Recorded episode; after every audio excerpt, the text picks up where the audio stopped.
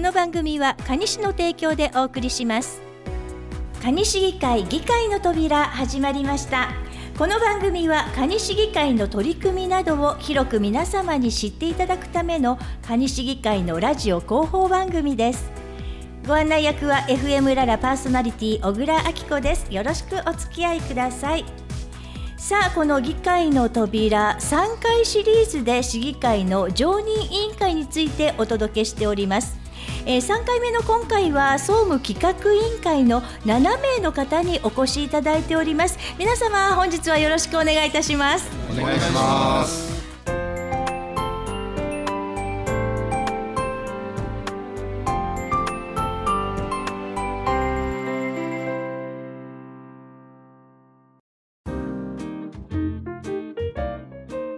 それでは早速委員長の大平さんお話をお伺いしたいと思います、えー、先日7月30日に市議会議員選挙が行われました、えー、そして蟹市議会は新しい体制になったんですよね委員長。はい。総務企画委員長の大平慎でございます。よろしくお願いします。選挙後新しい体制となり8月15日に臨時議会を開きまして各常任委員会のメンバーが構成されました。今日はその委員会の中から私たち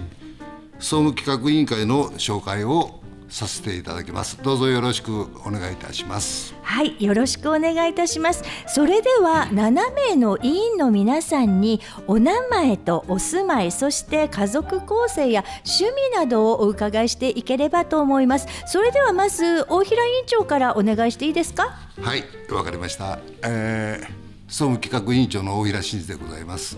住まいは生まれも育ちも金市今あたりでございます。家族構成は奥さんと私の唯一のパートナーであります。15年6歳の柴犬がおります。趣味については本当はプロゴルファーもしくはティーチングプロなりたくてゴルフもやってましたがそれでご飯が食べれないということはよく自覚しましたので、えー、今は本当の趣味であります渓流釣りを趣味としております。特に鮎釣りが趣味でございます。ただ今年は海鮮の年ということで一回も竿を出せてないというのが大変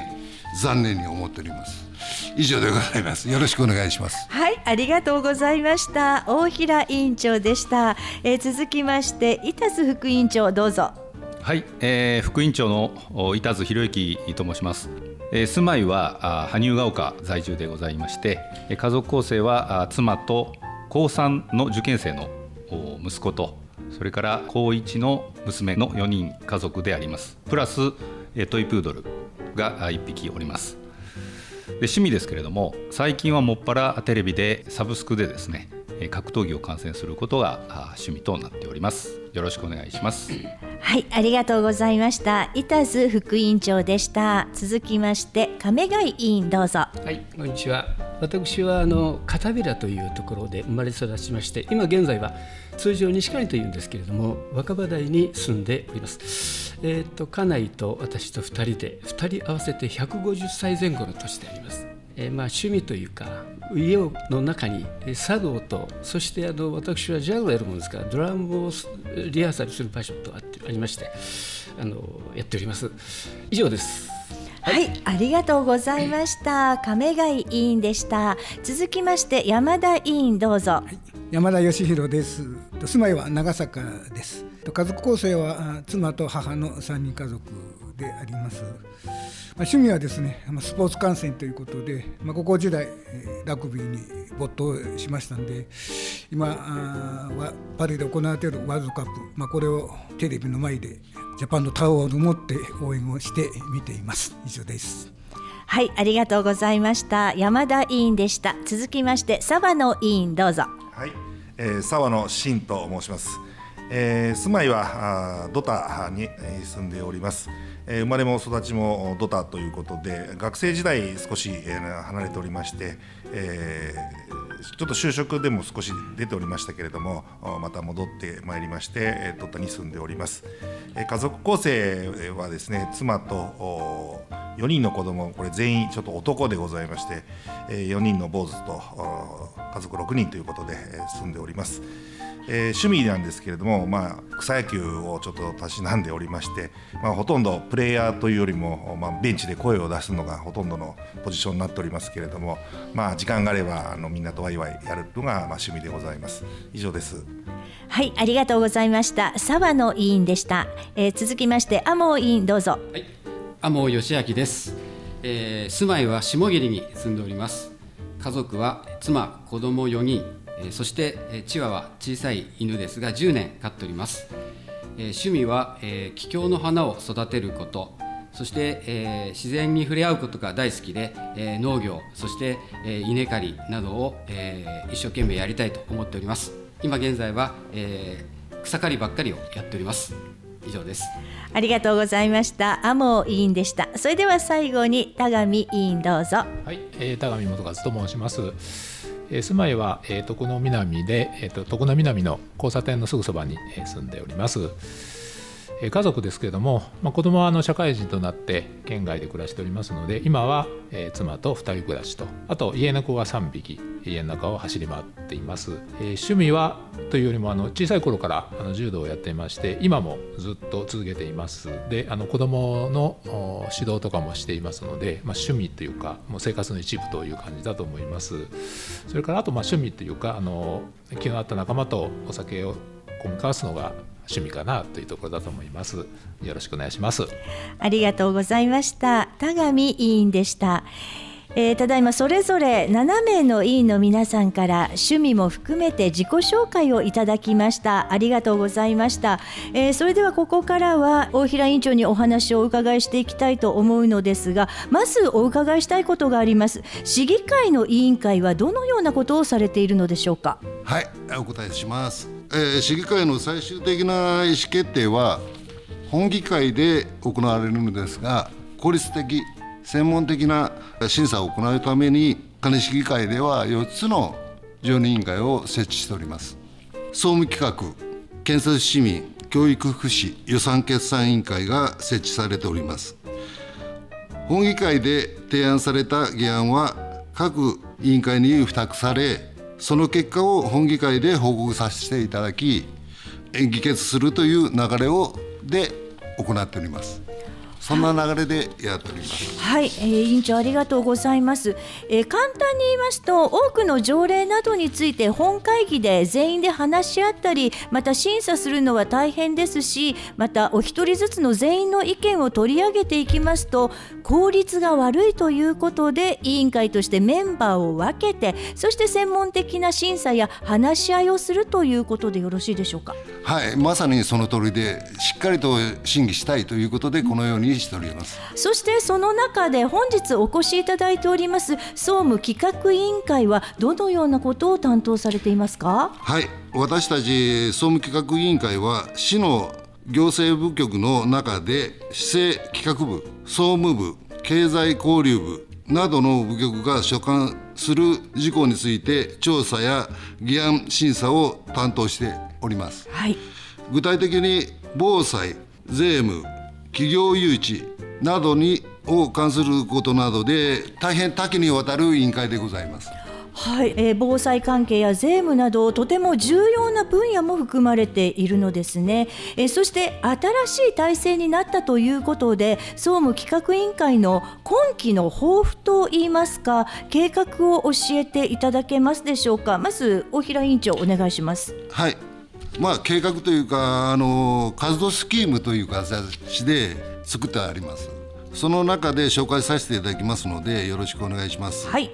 まあ、方針としましては市民福祉の向上を図るために本委員会所管の事務事項の調査研究などを行うということを当委員会をの方針としております。活動内容につきましてはまず第一に防災力向上についての取り組み第2に企業誘致というところで今現在カニ御嶽インター工業団地を工事しております。それの監視報告を受けるというところを担っております。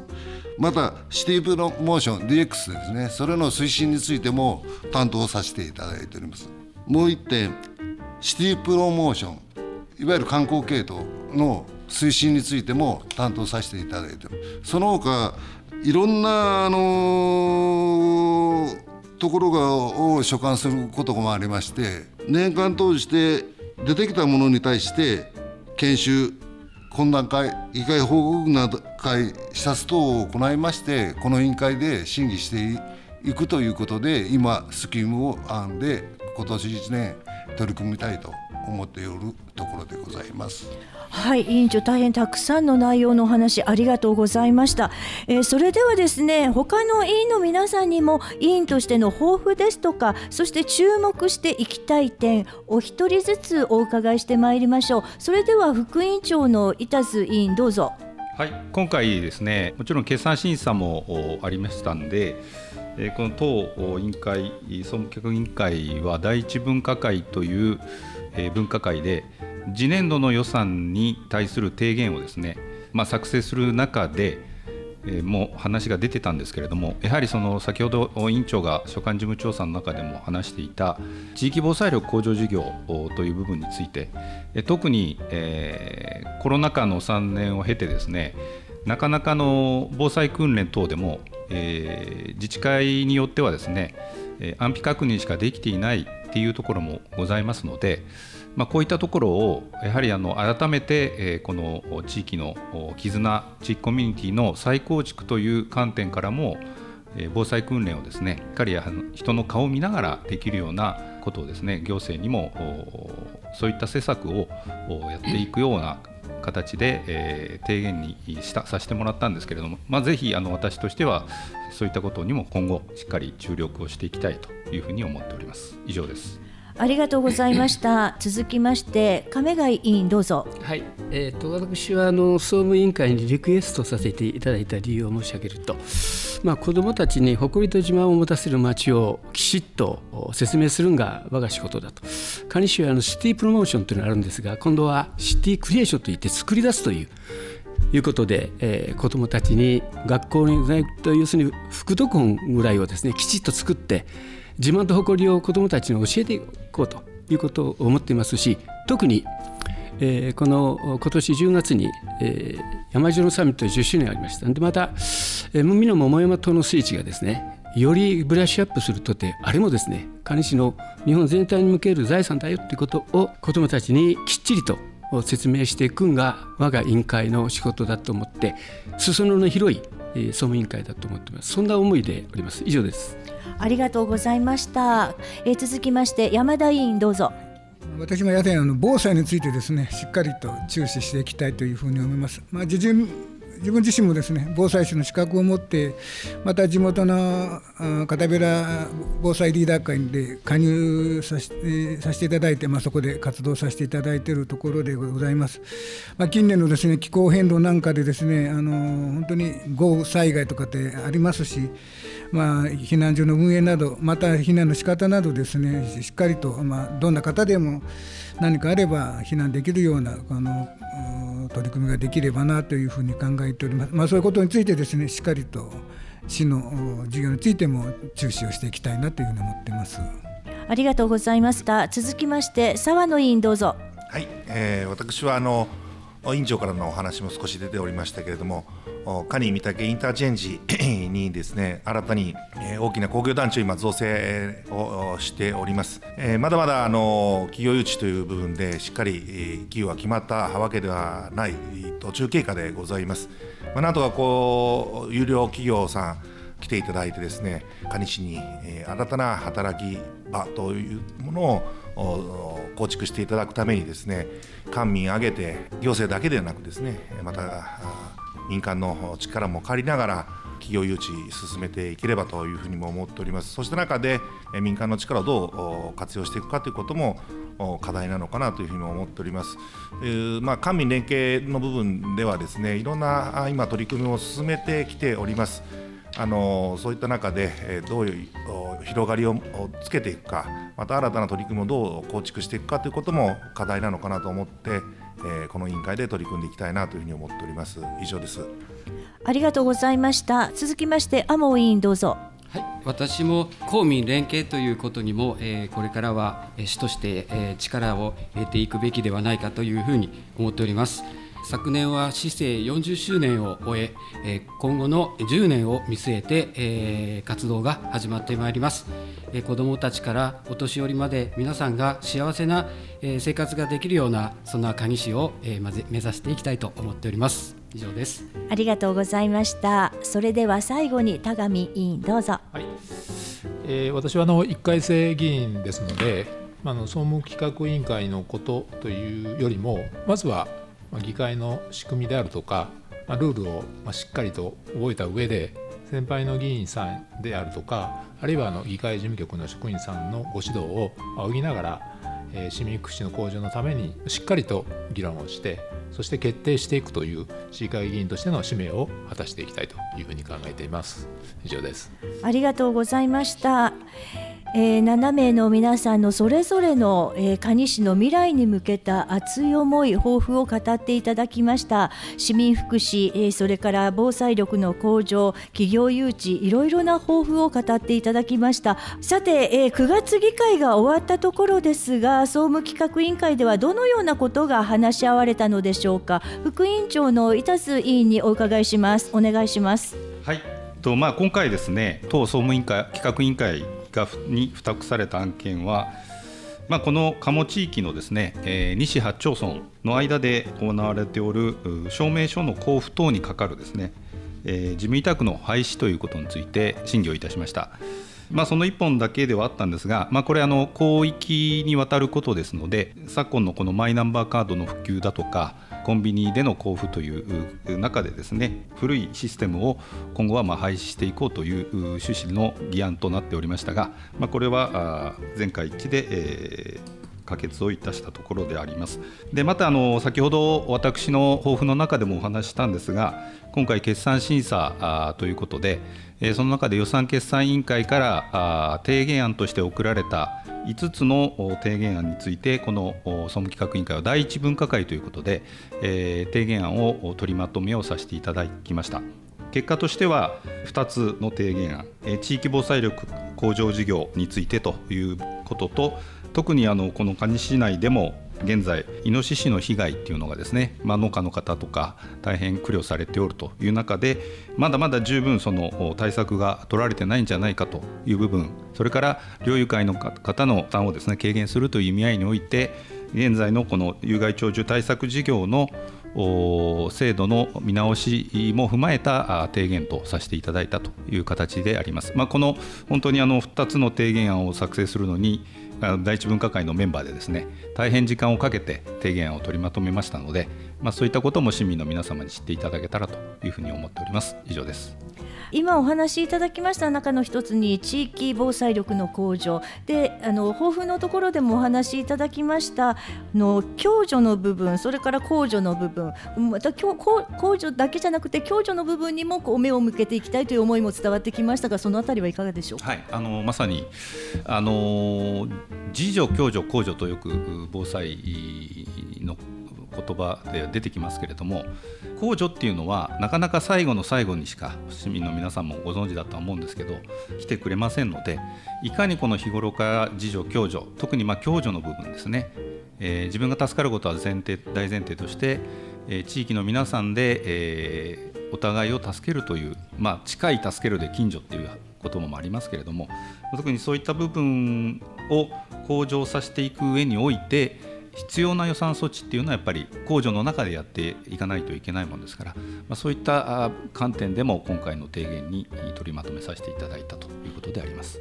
ありがとうございました、えー、それではですね9月議会以降の具体的な活動が、えー、現時点で決まっていることがあったら教えてください。小平委員長お願いしましょう、はい、今現時点で決まっていることは、はい、まずもって今あの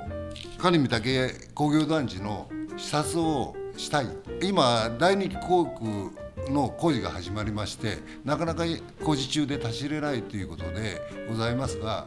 あの12月議会になんとかあのその頃には視察が対応できるだろうということをお受けしましてこの委員会としてまず現場視察をしたいということを考えております。あのその他に懇談会という形で、まあ方法を考えながらいわゆる聴取の方法ですねアウトリーチも含めてあの進んで委員会として皆さんのところへお伺いして懇談会を開きたいという予定でございます。どうぞその説はご協力をお願いいたします。はいありがとうございました。今日はですねたくさんお話をいただきました。活動内容を含め現在の内容そして皆さんの今後の抱負たくさんたくさんお話をお伺いしました。ありがとうございました、えー、蟹市議会総務企画委員会の皆さん今日は本当にありがとうございました。ありがとうございました